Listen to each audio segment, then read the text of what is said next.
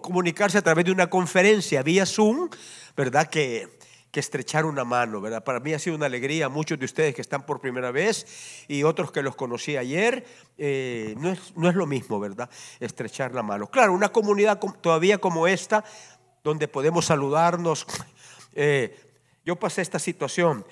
Eh, venía de una iglesia grande, bueno, mi iglesia mamá sigue siendo una iglesia muy grande, y luego el Señor nos bendijo y nuestra iglesia llegó a crecer, donde conocía a hermana Elisa y hermano Roberto, ¿verdad? Pero en esa época ella venía con sus hijitos y yo la veía, ¿verdad? Que ella llegaba con sus pequeñitos, tú, chiquitita, ¿no? Y me decía, ore por mi esposo, pastor, ore por mi esposo. Y ella oraba, derramaba su corazón, ¿verdad? Y un día su esposo, ¿verdad? Este, vino y se entregó al Señor. Y cómo se entregó al Señor ese hombre, ¿verdad? Y cómo el Señor lo, llenó de, dones espirituales, ¿verdad? Y tenía una fortaleza eh, maravillosa. Pero pasé situaciones como esta. Y él llegó a crecer casi unas mil personas. Se oye bonito eso, ¿verdad? De mil, personas. Pero me daba vergüenza a veces que yo andaba en un shopping center, ¿no? En algún lugar, y venía alguien que bien contento, pastor, pastor, pastor, a saludarme. Y ya me saludaba y le digo, y me decía, eh, bueno, ¿y tú quién eres? Porque no, no, los conocía, ¿verdad? O, o, la pregunta era, ¿y dónde te congregas? En su iglesia, si yo soy miembro de su iglesia, Dios mío, ¿verdad? Entonces me daba, me daba, me daba vergüenza, ¿verdad? Pero es imposible, ¿verdad? es imposible. Gloria a Dios por las iglesias grandes, bien organizadas, ¿verdad? Donde se cuida a la gente, no es fácil. Pero gloria a Dios por iglesias más familiares, que es parte de la esperanza del momento que vivimos, para que podamos amarnos, sobrellevarnos y salir adelante. Muy bien, vamos a lo que, a lo que venimos. Eh, ¿qué, ¿Qué viene a la mente de ustedes cuando, cuando ven un árbol? Raíz, perdón, sombra, frescura, ¿qué más? ¿Perdón? Fortaleza, ¿qué otra cosa? Fruto. Un árbol nos produce, creo que no hay ser humano, ¿verdad? Que al ver un árbol frondoso, ¿verdad? No le produzca la sensación de querer estar cerca de ese árbol. Sí, porque el árbol emana todo eso que ustedes han dicho, frescura, sombra, pájaros que vienen, ¿verdad? Bueno, ahí se puede ver, mire, todas las cabritas, ¿verdad? Me imagino, deduzco yo que en esa, en esa fotografía alrededor hay un calor a saber de 50, a saber cuántos centímetros, ¿verdad? Centígrados, perdón. Este, y las cabritas vienen al árbol porque el árbol produce sombra y frescura. Y generalmente los árboles frondosos están cerca de el agua cerca del agua. Esta mañana eh, recibimos una hermosísima enseñanza en el primer culto con nuestro hermano el pastor Germán, hablando de la familia. Eh, me hubiera gustado que enseñara también en, en, este tiempo también, pero el pastor Miguel me dijo, también queremos, todavía queremos oírlo, me dijo, no. No, no, ellos son una gran ayuda y compartimos toda la enseñanza y, muchas cosas juntos, porque nadie puede juntos hacer las cosas. Bueno, esta mañana el lema en el que ustedes están eh, trabajando es, ¿lo repiten? Familias que van por más. Familias que van por más. Es hermoso. Pero una familia está compuesta de qué? De individuos. De individuos. No, no, eh, lindo será que todo el núcleo camine, pero para que el núcleo camine, ¿por cuántos está constituida tu familia? por cuatro, por cinco, por tres. O sea, el punto es que para que el núcleo familiar camine, tú tienes que caminar. Cada uno tiene que caminar. Si yo, como oíamos en esta mañana que nos hablaba del rol del hombre, del pastor Herman, ¿no? Y una de las características del, del, hombre es que el hombre tiene que ser eh, valiente, ¿no? Valiente, pero no esa valentía de agarrarse a trompadas con, con, con, todo el que se encuentra, sino valentía para enfrentar las vicisitudes de la vida. ¿Cuál era la otra cosa característica que nos diste? Ah, el amor, el amor puro. Y el, amor puro no es tanto el amor romántico, sino que es el amor dispuesto al sacrificio. Es el amor ágape, exactamente. Cuando yo no, solo pienso en mí o, en mis necesidades, sino que me niego a mí mismo. Entonces, un hombre valiente cuando practica ese amor, cuando también este, tiene esa gallardía, cuando y la otra era tener una visión clara. Si no tenemos una visión clara de para dónde vamos o qué somos, el que a nada le apunta, dijo alguien, a nada le pega. ¿Sí? Y hay que soñar. No, no nos creamos lo que el mundo nos quiere decir. No nos minimicemos, ¿verdad? En el Señor podemos hacer proezas. En el Señor, como decía Omar, yo no sé qué es lo que está pasando, pero no, sé, ¿hace cuánto que te convertiste? ¿Hace cinco años? Ok, pero cuando Él viene a nuestra vida, que hemos entendido, es una transformación, nos cambia la vida. Y ahora oíamos el, el testimonio de, de, Rodrigo. Y, cambia y, transforma el corazón, tanto en una historia tan dramática como, como la, la vida de Rodrigo cuando pequeño, que él tenía que cuidar a su mamá a los ocho años, ¿verdad? Porque ella, por razones eh, particulares, tenía que tomar mucho barbitúricos y ya no era dueña de sí misma, como la historia de Miguel, que me ha dicho, mi historia es dura y me la ha contado, ¿verdad? Y a saber cuántos de acá tienen historias duras de su niñez. Pero esto es lo maravilloso. Yo no tuve una niñez dura. Yo nací entre algodones.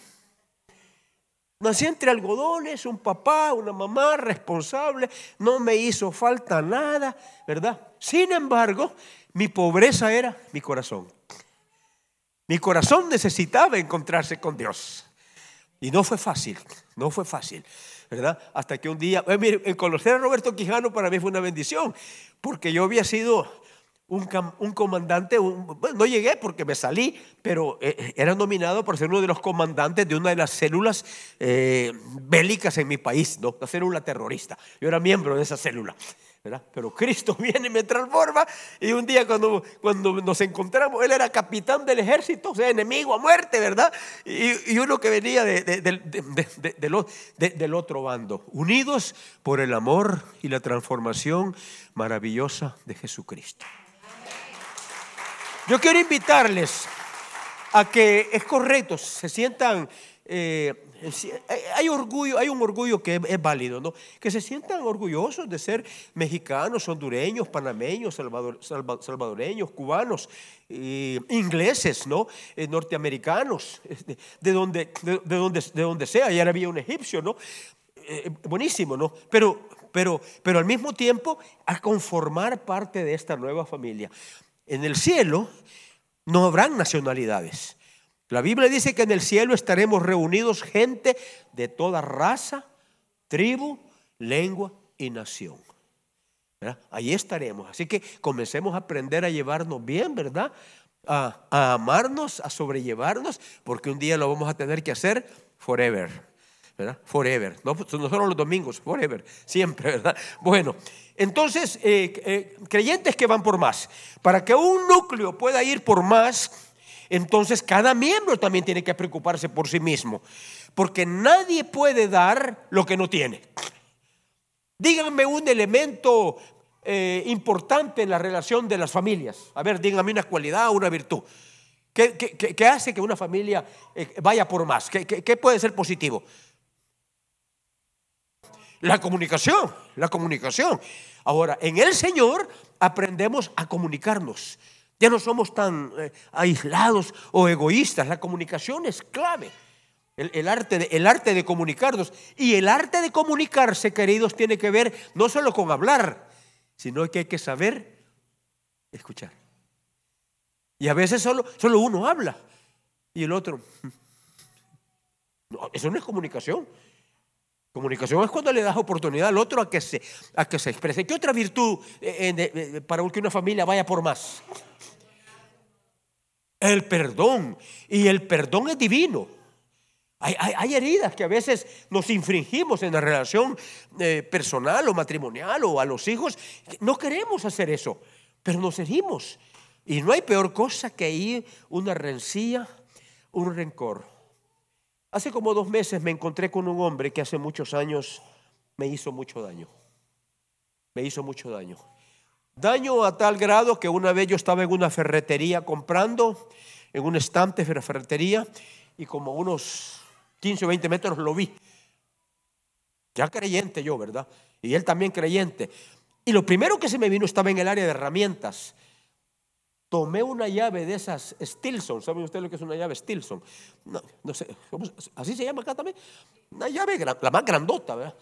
Y la primera intención que tuve, ahí estás, ¿no, desgraciado? Pastor, sí, desgraciado. Y ahí iba yo. Y dije, yo no lo voy a amenazar, yo le voy a dar. O sea, la rabia me, llenó. Pero en el camino, y eso es lo maravilloso, el Espíritu Santo, porque Él nos habla, nos dirige, sepamos oír su voz, nos impide que hagamos cosas. E, e, es solo cuando uno lo ha experimentado, quizás pueda entender eso. Le habla a uno. No es que audiblemente, pero tú no puedes hacer eso.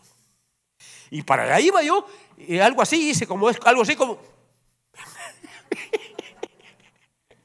y había otra voz que, como que me decía, cobarde, hombre, cobarde, la otra voz, ¿no? Pero no, yo voy a oír tu voz. Puse la llave donde estaba y el mismo espíritu me dijo, y te vas de aquí ya. Porque no sé cuánto iba a durar el dominio. Cuando uno alguien te ha hecho daño, no puedo explicar la magnitud. Que algo que ves a aquella persona y se te, se te mueve todo. Ahora, ¿quién me dio esa victoria? Es la realidad del Espíritu guiando nuestra vida. Y en el matrimonio, pues, ¿por qué suceden las cosas que suceden? El enojo, no una cachetada, una, eh, con mi familia, porque no somos perfectos. Er, er, recién, bueno, nosotros recién casados, quizás teníamos un año de casados, no sé qué pasó una vez, fue el acto más violento que tuvimos. Y entonces nos, algo dijo mi esposa que me molesto. Agarré el vaso de leche caliente y se, lo tiré. Claro, como la chica era muy hábil, se lo quitó, ¿verdad? No, no, la quemé, pero inmediatamente me dijo, carácter, ¿verdad? Roberto Bustamante, cuando mi esposa, mi esposa me dice calificativos muy bonitos, osito, pajarito, cositas así, bien bonito, bien bonito.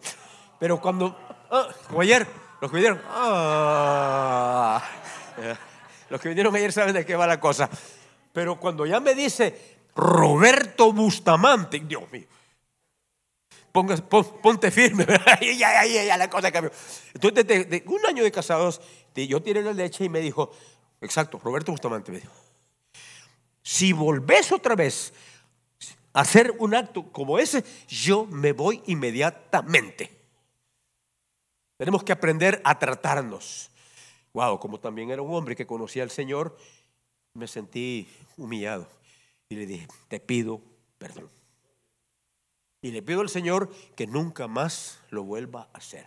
Y no digo que a través de 45 años acabamos de cumplir, no hayan habido momentos, hay momentos difíciles, enfermedades, situaciones financieras, puntos de vista distintos, pero se puede, hermanos. Somos felices, no perfectos, pero somos felices. Y, a veces mi esposa me dice, yo le pido al Señor que nos dé otros 45. Ay, mi Dios, no, no, no, no vamos, pero los que falten, que los podamos vivir en esa dimensión. Entonces vuelvo al punto, no puedes dar lo que no tienes, a eso quiero llegar. No puedo dar amor si yo no recibo amor. No puedo dar eh, eh, perdón si yo no, no he sido perdonado o no tengo la capacidad de, de perdonar. No puedo tener dominio propio. Algunos no tienen dominio propio, tienen demonio propio. ¿Verdad? Entonces no puedo tener dominio propio de mi carácter. Es que e, esa excusa. Y, nadie se sienta mal porque si te ha pasado, pues no estamos juzgando a nadie, ¿verdad? Porque nos ha pasado, ¿verdad? Es que, que yo no me puedo controlar. Es que yo soy así. No, en Cristo, si hemos entendido la relación con Cristo, somos diferentes personas. Podemos ser transformados. ¿Qué pasó? No se vive en la cámara. Para la afición allá. Está transmitiendo para allá las otras iglesias. Bueno, saludo, saludo. Este, entonces, no se puede dar lo que no se tiene. Igual podríamos pensar de otra, ¿qué otra cosa eh, eh, se ha estado hablando o que se anhela que tenga una familia que va por más. Respeto, exactamente, el respeto el uno al otro, incluso a los hijos. Yo tenía un padre que cuando eh, me respondía así, yo no me equivoco, me decía mi papá, y nunca me voy a equivocar. Ya no tenía yo nada que hablar. Si no se equivocaba y nunca se iba a equivocar. ¿Sí? Esa era la actitud. ¿Qué, qué se logró con eso? Separación.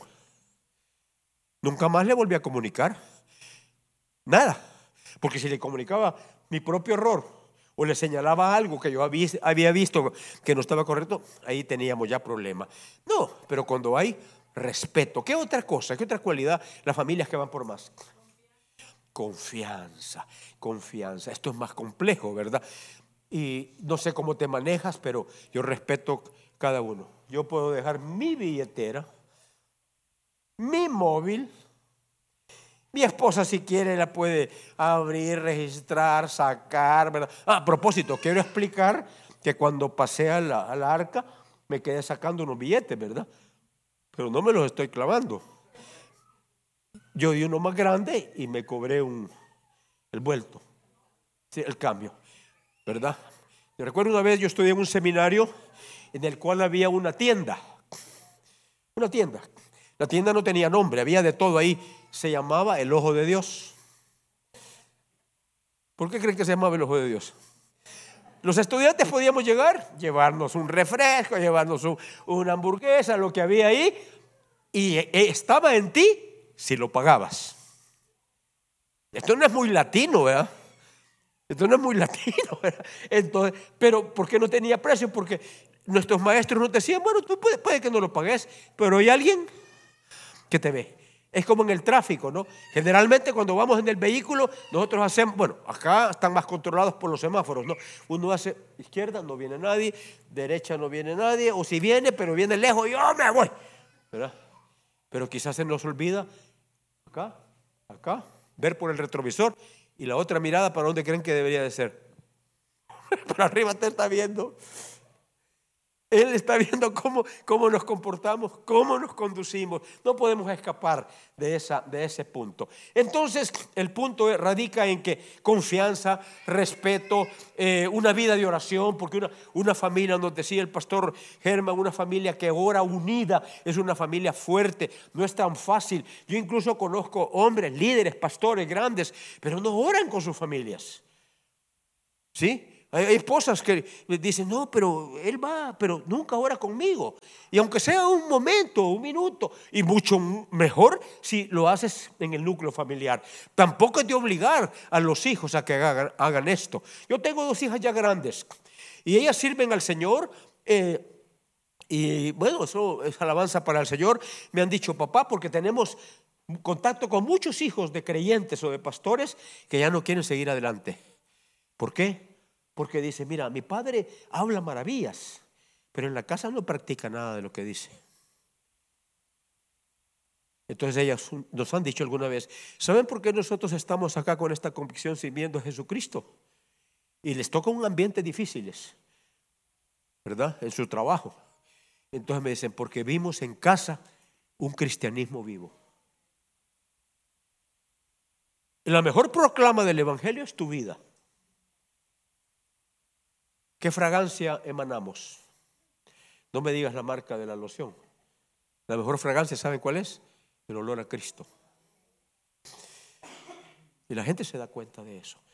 Entonces, porque quiero cerrar, el concepto que, que quiero yo desarrollar en esta tarde, esta mañana, porque ya la reunión es en la tarde, es para dar más, tenés que tener más. Si usted quiere dar más, tiene que tener más. Sí, porque soy muy bonito eso. vamos todos. Sí, pero ¿qué tenés? Nadie puede dar lo que no tiene. No se puede dar amor si no se tiene. No se puede dar bondad si no se tiene bondad. Si no tiene un corazón compasivo. Si no, se tiene eso, entonces no puedes dar nada. Y a lo mejor comenzás a dar, pero tenés tan poco que te vas a quedar vacío rápido. Entonces de eso quiero hablar. Para dar más tienes que tener, vamos a la, a la idea ya central. ¿Qué dice el pañuelo? Por favor, Rodrigo. Mi asistente. Pero uno limpio, ¿viste? ¿Qué? Me dio un ¿sabes que usó el domingo pasado, pastor? Por cierto, hay una familia, eh, Beto, ¿verdad? Beto. Este, al final yo quiero, Rodrigo, yo quiero orar por tu, por tu hija. Sí, quiero orar por tu hija. Para dar más tienes que dar más. Veamos, este es el concepto que quiero dejarles a ustedes acá. Y para que lo, lo recuerden. A lo mejor no me recuerdan a mí dentro de un mes, hasta que vuelva, pero para que me recuerden, al final, Rodrigo y Germán me van a ayudar. Eh, tomen un separador o un sticker. ¿Sí? ¿Qué pueden hacer con el sticker? Lo pueden poner en la Biblia, lo pueden poner en el móvil, lo pueden poner en el auto. Esto lo puedes poner en algún, si no andas libros, en algún lugar para que no, por lo menos te dure un buen tiempo, ¿no? La, la, idea. Aparte que voy a mandar un audio que se lo voy a mandar al pastor Miguel para que se los envíe a todos ustedes. Muy bien, entonces la idea de esta mañana es creyentes árbol. Hombres y mujeres que viven y actúan como creyentes árboles. ¿De dónde será la idea? Aquí está la palabra. Salmo 1. ¿Me quieren ayudar a leer?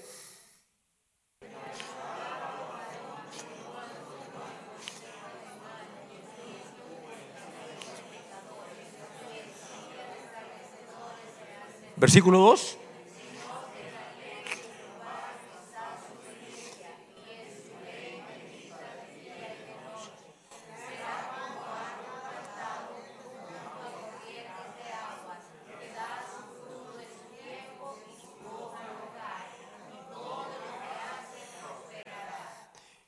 Rápidamente, vamos a desmenuzar lo que, lo que dice ese, ese salmo. Ahí está la idea.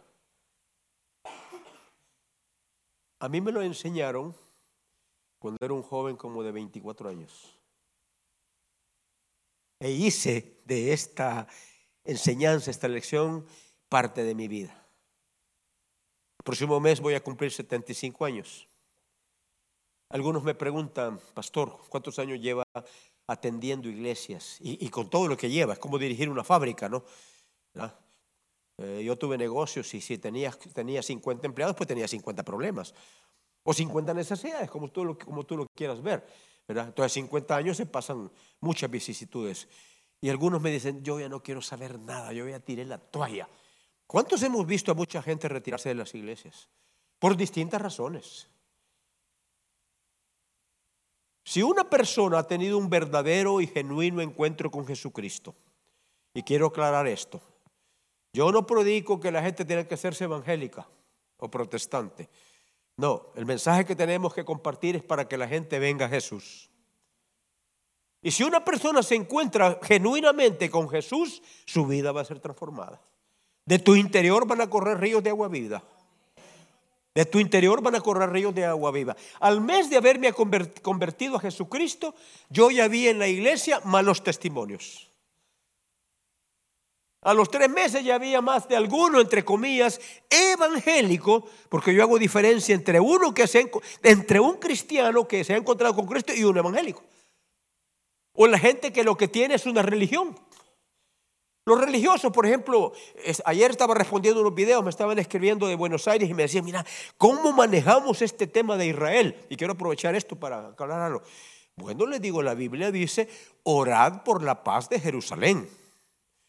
Es un mandato de orar por, por Israel, aunque Israel no crean. Yo he estado en Israel, conozco Israel y conozco Palestina. Pero la Biblia dice, oren por la paz de Jerusalén. Y con los palestinos, ¿qué hacemos? Oremos por ellos también. Es un pueblo. Ayer vinieron dos musulmanes. Yo sentí una gran compasión por ellos.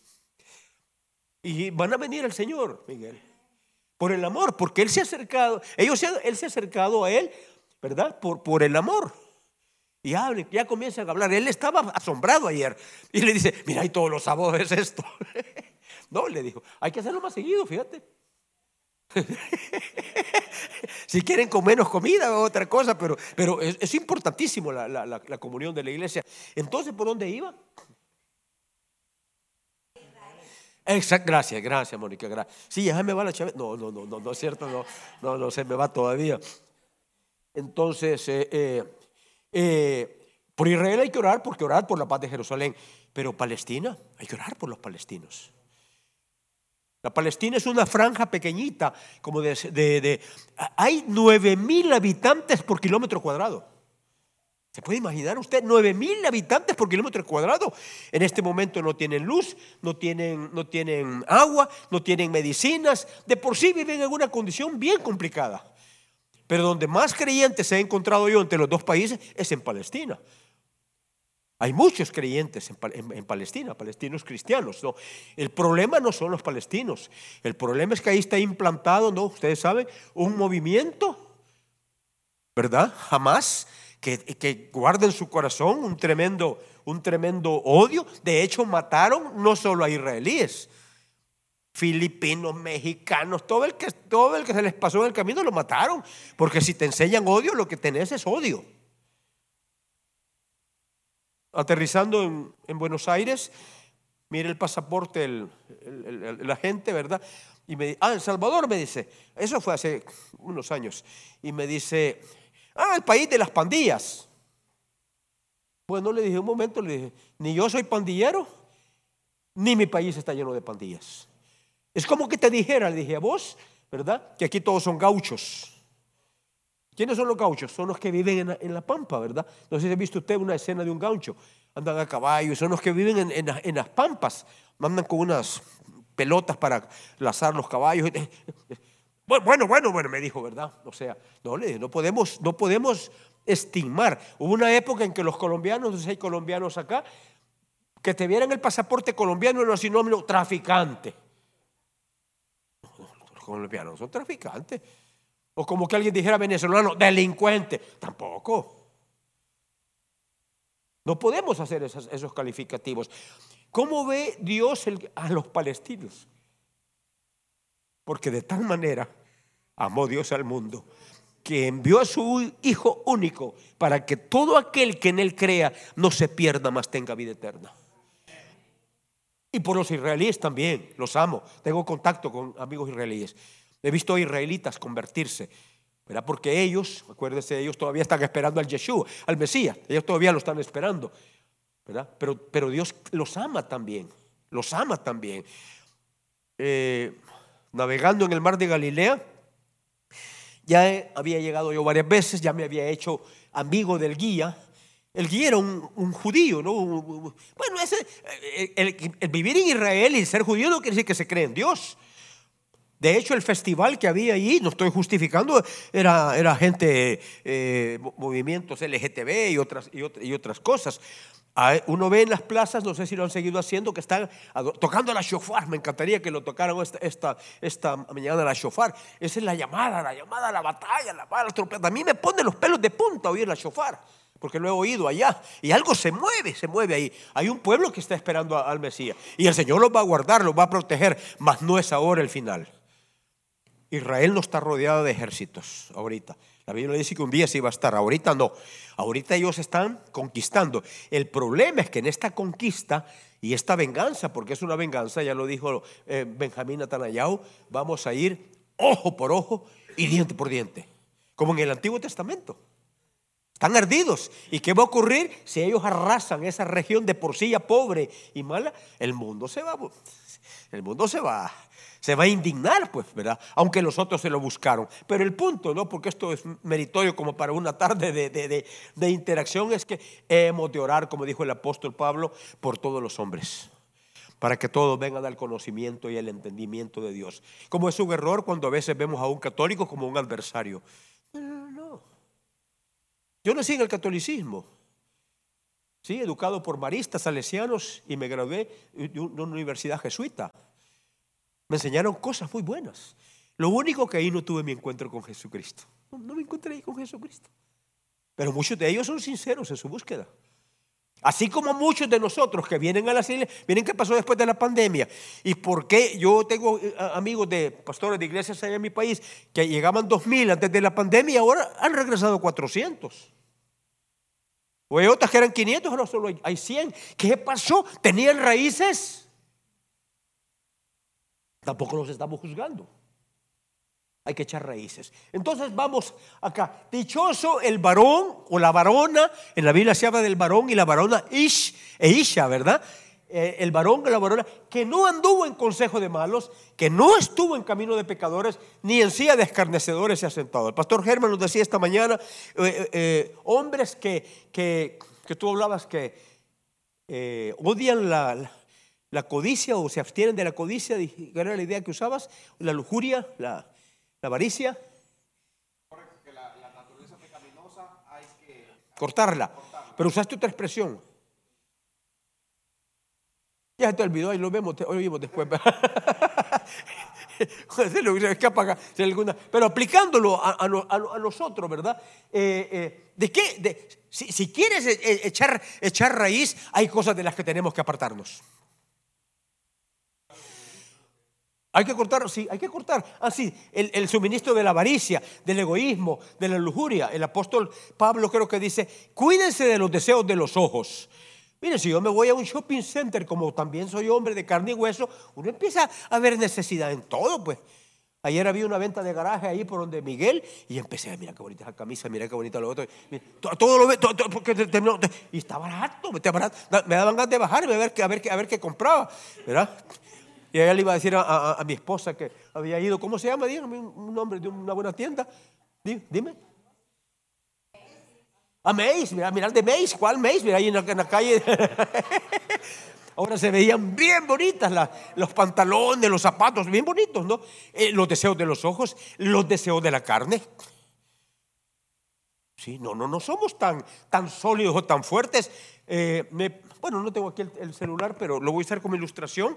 Eh, el celular ha sido una gran bendición, ¿no? Porque nos podemos comunicar, saber cómo está el familiar, etcétera, etcétera. Pero es un gran peligro. Sobre todo para un niño. Yo les decía que se maneja este concepto hoy en día. Los, los jóvenes y los niños son nativos digitales. Ellos ya nacieron con la tecnología.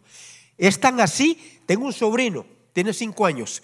Un día estábamos conversando con mi hermana eh, y entonces, eh, eh, no sabemos cómo, encendió el teléfono de mi hermana, encontró la aplicación y ya estaba viendo un programa de muñequitos, de dibujos animados, cartoons. ¿Quién le enseñó? Ya, ya, ya, ya, ya, ya, ya, ya tienen esa, y ahora, ahora mucho más, vea, si tiene una computadora, si tiene un Nintendo, si tiene todo eso. Eso no lo podemos evitar. Ellos son nativos digitales. Y a eso ya, ya nos puso una barrera. ¿Saben por qué? Porque nosotros, por, por lo menos yo, yo soy un extranjero digital. ¿Sí? Me defiendo, me defiendo, como dice ahí Clodomiro, Clodomiro. Me defiendo, me defiendo como gato panza arriba, ¿no? O sea, uso los medios, uso, uso la tecnología, pero yo tengo que acudir a ellos, o a mis hijas, o a los más pequeños. Esas presentaciones que la van a considerar el pastor Miguel y otros hermanos que quieren colaborar, Julio, este, no las hago yo. Hombre, yo hago los audios, pero ellos son los que hacen el arte o, todo el montaje. Yo no, no, no, no, no. Este, este, toda esta presentación me la hacen chicos de la iglesia. Les digo, mira, fulano, generalmente hay una señorita, le digo, Alejandra, esta es la idea, pum, pum, pum, empieza a trabajar ella. Él, que sí maneja la tecnología, aunque no es un no, no es nativo, ¿verdad? O sí, te consideras nativo. No, no, no, no nativo de la selva, sino que. No. No, sos millennial, ¿verdad? Él es millennial, él es millennial. Acuérdense que así, hemos sido. O sea, yo soy un baby boomer. Sí, sí. A ver, ¿quiénes somos los baby boomer? La generación de los años 48. Sí, yo todavía conocí al presidente David Eisenhower. no, los nativos de, esa, de esa, somos, somos baby boomers, así se, así, así se le denominó aquí en los Estados Unidos. La generación después de la Segunda Guerra Mundial, ¿verdad? Eh, eh, Elon, Elon es, ¿verdad? Olen, Olen, Olen, Olen, me cuesta tu nombre. Olen son los, los, baby boomers. Después vienen, puede que me equivoque, pero la generación X, la generación Y, la generación Z, ¿verdad? Eh, la generación, bueno, un montón. Hoy se habla de nativos digitales que manejan la tecnología. Le, das un libro a, tu hijo o a tu sobrino y libros, libros para qué? Eso debe de estar en los museos. No los estamos marginando. Así se mueven ellos y tenemos que entenderlos. Entonces eso crea una tremenda, una tremenda diferencia. Y, otros que somos extranjeros, ¿no? Algunos, pues, ustedes son, tú eres Minel, vos Jesús. De acuerdo, que mucho gusto, Roberto. Pero ¿de qué? ¿De qué? ¿Dónde te ubicas? A esos millennials también. Ok, entonces, pero hoy se habla de nativos digitales, o sea que ya, ya nacieron con eso, lo manejan, ¿no? Dentro de poco, ¿cómo se llama el bebé? Con Benjamín, si le da un celular, Benjamín va a empezar ahí a, mandarme WhatsApp, ¿verdad? Y luego, porque así es, y luego está este, la, los extranjeros digitales, que aunque querramos entrar en todo ese mundo, ya algunos entran. Yo les he regalado celulares a gente de mi edad y, se les quedan viendo, ¿verdad? Y, enseñame y le hacen... no, no le hallo, dicen, ¿verdad? Tengo un primo que incluso le hizo, no, no, no puedo, lo tiró. Digo, no a la calle, pero sí ahí en su casa, ¿verdad? O sea, me dijo, no, no, no, no, no va conmigo. Hay que aprender a respetar eso, ¿verdad? Pero eso está creando una barrera, una generación cada vez más más distinta, más diferente. Tenemos que interesarnos en sus necesidades, en sus sueños, en sus problemas, aún en la manera en que compartimos el mensaje. Es ahí donde Dios usa mucho a Rodrigo y Anita, porque ellos van a los colegios a hablarle a gente, pero Rodrigo no puede llegar, ni nosotros. La verdad es que nuestra, nuestro estilo, nuestra iglesia, no es una clásica iglesia, ¿verdad? Eh, donde todo el mundo entra, ¿verdad? Yo estaba en iglesias, y lo digo con respeto, donde se oye hasta el zumbido de una mosca. No voy a decir las denominaciones porque no quiero. Aquí mismo en Estados Unidos, en mi país, hay iglesias donde uno entra y si uno le, dice al otro, hay un diácono por ahí que le dice a uno. Porque hay formatos y se respetan. Es como los jardines. Cada jardín es diferente. Respetémoslos. Pero para alcanzar a gente, quizás a sus compañeros, a las nuevas generaciones, el mensaje no va a cambiar, pero la forma quizás sí. Para empezar, los jóvenes, hoy en día, me decía Julio ayer, aunque él es un hombre que se maneja con la tecnología, ¿por qué tan cortos? Me decían los mensajes de los audios. Porque un video de más de tres minutos, mi hija trabaja en la televisión, nadie lo ve. A menos que tengas muchísimo interés. Tengo un amigo pastor que habla 40 minutos en los videos y hace uno diario. Pero yo le dije con mucho cariño el otro día, y mira, ya has visto cuántos seguidores tenés. Porque lo importante es que, te estoy yendo, pues. Me encanta su enseñanza, pero en el mundo actual, oír 40 minutos y estar viendo un video eh, eh, es muy difícil. A menos que sea una cosa espectacular, una serie, una película espectacular. Ahora los audios también tienen que tener, tienen que ser muy puntuales también. El audio tiene la, ventaja de que en la iglesia hemos logrado que la gente lea y tenga un contacto con la Biblia, porque seamos honestos, el 90 quizás o mayor por ciento de personas venimos a la iglesia el día domingo y no vamos a tocar una Biblia hasta el otro domingo. Es la realidad. Mañana te va a absorber el trabajo para arriba y para abajo y no tuve tiempo y no hice el devocional y no lo leí. Entonces le enviamos el audio. Que hemos logrado que hay gente que dice, cuando voy en el vehículo, lo voy oyendo. Hasta mis hijas me dicen, lo oí como tres veces, papá, y en el, tráfico lo oí. Pero tiene que ser, ¿verdad? Tampoco de media hora de audio. Un mundo diferente, ¿no? El mensaje el mismo, pero un mundo diferente. Será como el árbol que el, varón que no anduvo en consejo de mal, de camino pecador. Hay que apartarse de cosas. Si queremos echar raíces, habrá que cortar con cosas. Los deseos de los ojos, los deseos de la carne, la vanagloria de la vida. La vanagloria de la vida. Como decía ayer Rodrigo, no hay algunas que tienen el modelo de la, de la Kardashian, ¿verdad? O quieren ser como Jennifer López, ¿no? O Selenas modernas o acá o por allá. Son otros los estereotipos. Pocas veces he oído una chica que diga, quisiera ser como Ana la profetisa. O como Sara. No, los modelos son otros. ¿Sí? ¿Verdad? Y, los héroes de la Biblia ya no los vemos como, como héroes, ¿verdad? Entonces hay cosas que dejar, ¿verdad? Entonces hay, cada uno sabe qué cosas te están estorbando. Hay mochilas, ¿se entiende lo que es una mochila? ¿Sí? ¿Una? Ah, ok, eso. Entonces, que, quizás te impiden, que te impiden caminar. Sí, hay, ciertas cosas que hay que despojarse, ¿no? Hay que dejarlas para que puedas echar raíces, raíces profundas. Nada vendrá así por sí. En cuanto a la salvación, no tenemos nada que hacer. La salvación simplemente es un acto de confiar en Jesucristo y entregarnos a Él. Pero el crecimiento sí depende de cada uno de nosotros, echar raíces. Entonces dice, hay muchas cosas que dejar. ¿Qué sí hay que hacer? y voy a concluir. Sino que en la ley de Jehová. ¿Cuál es la ley del Señor? Su palabra. Hoy no tenemos excusa, porque aunque alguien tenga dificultades de, lectura, está la Biblia en audio. Pero resulta que hoy que la tenemos en audio, la tenemos en video, la tenemos en un montón de versiones, el lenguaje actual, el lenguaje de todo, es cuando menos la gente lee la Biblia. Y si no hay lectura de la palabra, si no hay crecimiento en la palabra, no habrá fortaleza. sino que la ley de Jehová medita. Ahora, ¿cuál es la idea de día y de noche? No es que usted ya no va a trabajar, ¿verdad? sino que va a andar todo el día con la Biblia para acá y para... No, eso no es así. Pero la guardas en tu corazón, porque ella te va a evitar de los errores del del diario vivir. Por ejemplo, a veces cuando en una discusión con un familiar o con otra persona, un empleado o algo, eh, se nos sube el, el furor, ¿verdad? Si tenemos la palabra, vamos a recordar esto.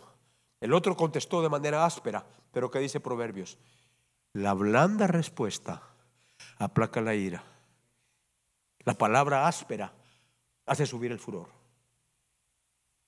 Yo lo veo en el tráfico, por lo menos en mi país. Generalmente se para otro a la par. Alguna infracción ha hecho uno del otro y le grita al otro, ¡animal! ¿verdad? Y el otro, recontra que animal, ¿verdad? Y empieza la cosa y va subiendo el tono. Y he visto que algunos se quedan desarmados cuando eh, quizás yo he cometido el error y se para otro, ¡animal! Buen día. Y ya no sabe qué hacer. se quedó desarmado. No digo que esto es mágico, pero la blanda respuesta. Pero si uno no tiene ni el más mínimo conocimiento de dónde agarrarse de la palabra, no vamos a poder, ¿sí? O corregir a nuestros hijos o, responder. Entonces la ley de Jehová está su delicia, medita día y noche, y ahí está la consecuencia. ¿Cuál es la consecuencia? Ayúdenme. Entonces.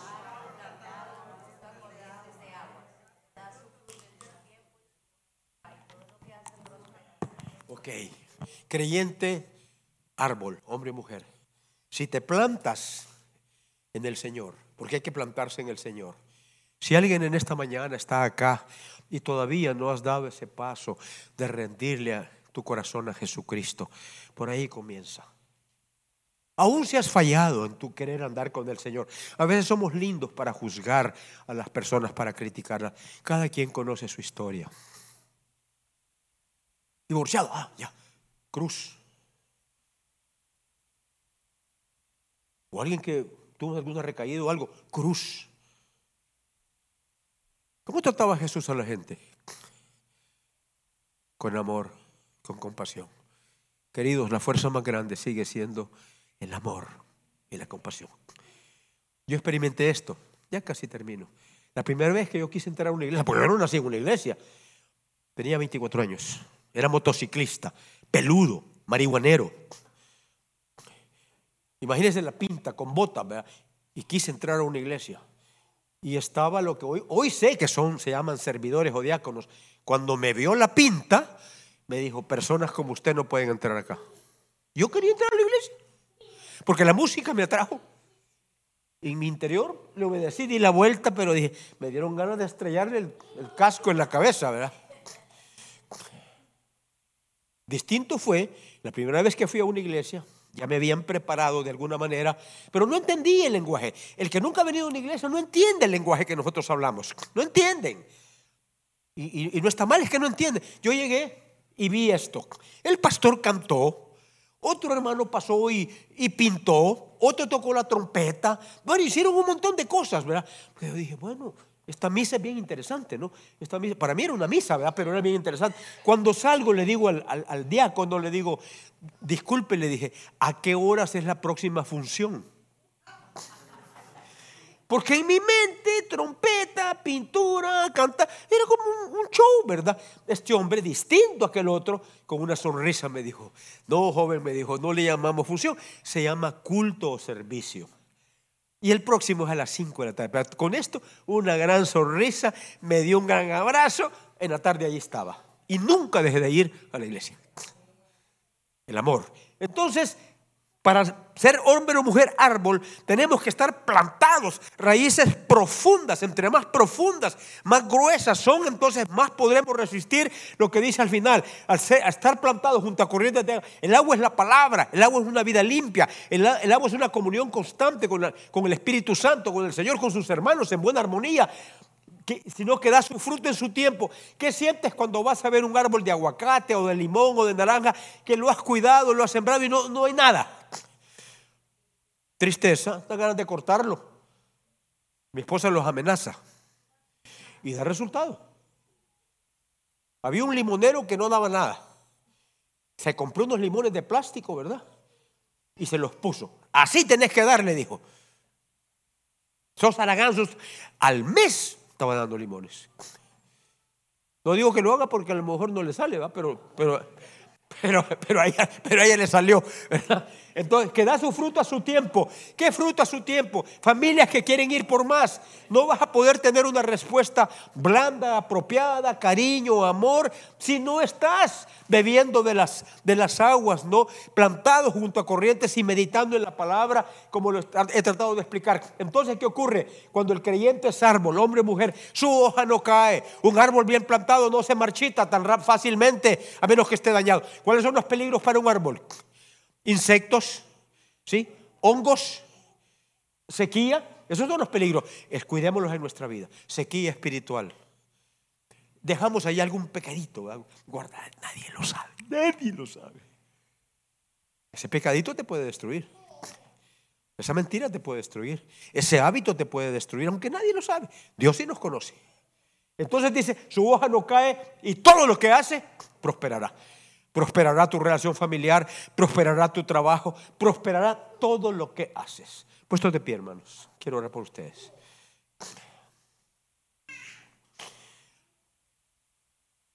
Creyentes, árbol. No se olviden. Vamos, voy a dejar ese sticker o, ese, o, ese, o esa viñeta. Si se reproducen más, se reproducen más. ¿no? Y recuérdate, ¿no? el Señor nos llama a ser creyentes árbol que quienes se acercan a ti se sientan, sientan ¿Ha experimentado usted eso cuando estaba una persona? mire, uno de mis pastores era un hombre que caminaba tan cerca de Jesucristo. Wow, estar cerca de él uno sentía paz. Algunos conocieron al pastor Daniel García, no sé, algunos conocieron al pastor Daniel García acá. Era un hombre grande en estatura y en la fe. Dos metros, dos cinco había sido jugador de baloncesto. Pero ¿qué se ha sentido en estar cerca del pastor Daniel? Paz, paz. Jamás un mal comentario, jamás hablar de otro, porque eso tenemos que aprender. Quiero finalizar con esto. Cuando, esto es muy común en todos lados, en la sociedad y en la iglesia. Cuando alguien venga y te traiga una lisonja, un elogio, un chambre, un chisme, o un comentario de otro, mi pastor hacía esto y le decía, Venga para acá, hermana. Eso que me quiere contar, cuéntemelo aquí bien clarito en este oído. Ay, ¿por qué le decía, hermana? Porque con este voy a oír al otro. Es tan fácil, ¿verdad? Hacer un juicio, una apreciación, o por la manera en que la persona viste, o por la manera... E-, esas son fariseadas, fariseos. Hay que conocer el corazón de las personas. Ese hombre que sí me aceptó peludo y, como llegué y le pregunté qué horas era la función, no, no se fijó en mi, exterior. Ni me quisieron cambiar. Nadie me dijo, deje ese ropaje. Con las semanas que yo empecé a conocer el amor del Señor, cambié mi vestidura. Cambié mi manera de ser. Déjate transformar por Jesucristo. No emitas juicio. Irradia sombra. Estamos en un mundo muy lleno de odio, hermanos. Hay mucho resentimiento. Ayer cuando yo veía esa escena, por cierto, me mandaron la, fotografía, Pastor Miguel, de tomar esa fotografía con esos egipcios. Lo abracé. Él no conoce al Señor, pero Dios está interesado en él. Y si hubiera habido un judío, también. Así es que superemos todas esas cosas. Y si estás con raíces profundas, bebiendo de ricas aguas, entonces todo lo que hagas será prosperado. Lo decía el pastor al Señor, al Señor. Lo decía el pastor Germán, lo decía ayer Rodrigo, no hay promesa en la escritura de que no pueden venir tiempos de sequía, tiempos de tormenta, tiempos de dolor. O has pasado o vas a pasar. Del mundo tendréis aflicción. No nos engañó. En el mundo van a tener aflicción. Pero ¿qué dijo? Confía, yo he vencido al mundo. Y Él está aquí para que todas tus aflicciones, todas tus cargas, todas las incomprensiones, todas aquellas cosas que nosotros no podemos o nos hemos sentido solos, que nadie nos entiende, que no se puede llorar, Él sí sabe lo que tienes necesidad. Y como varones o como mujeres podemos venir a su presencia. Él es nuestro fiel amigo. Siempre te va a escuchar, siempre te va a atender. No es que va a resolver los problemas conforme a nuestros caprichos. A veces el Señor siempre responde, quiero decirles. Solo que a veces responde y la respuesta es espera. Otras veces al instante. Y otras veces va a decir en algunos casos no.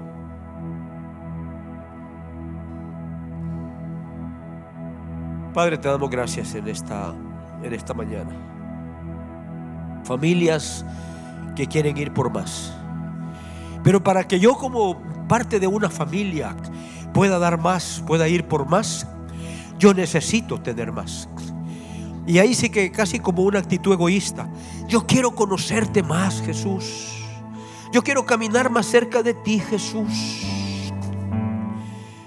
Yo quiero amarte más, Jesús. Yo quiero conocer más tu palabra. Yo quiero ser acariciado por tus promesas, Jesús. Yo quiero ser acariciado por tu Espíritu Santo. Si alguien en esta mañana yo quiero invitar, alguien quiere venir al altar, quiero pedir a mis compañeros pastores que vengan acá, queremos ministrar. Si alguien en esta mañana necesita de esa, de esa frescura, porque nos vamos resecando en el diario vivir, en el diario vivir nos vamos resecando por decepciones. E, el mundo es duro, es un mundo duro. Sin ningún, nadie está viendo y que mira, ya aquel, no, no, no, no, no, aquí estoy yo.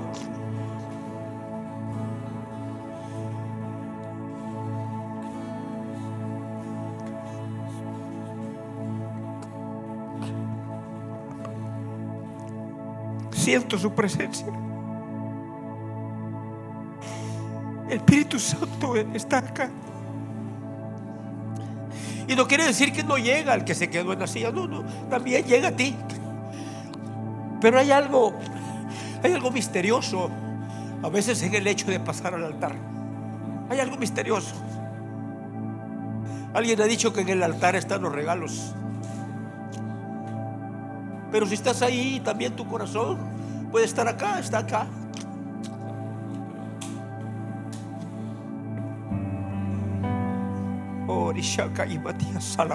Salva. Rashiba ni Krausale que apateo si guay que saya tamando a la masa. No, Señor, mira, mira este hermoso, este hermoso pueblo, estas hermosas personas. Si pudiera, si pudiera les abrazaba a cada uno.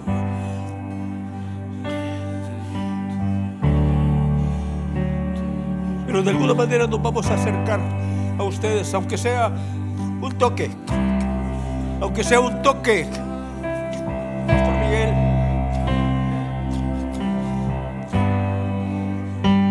Rodrigo, hermano, primero quiero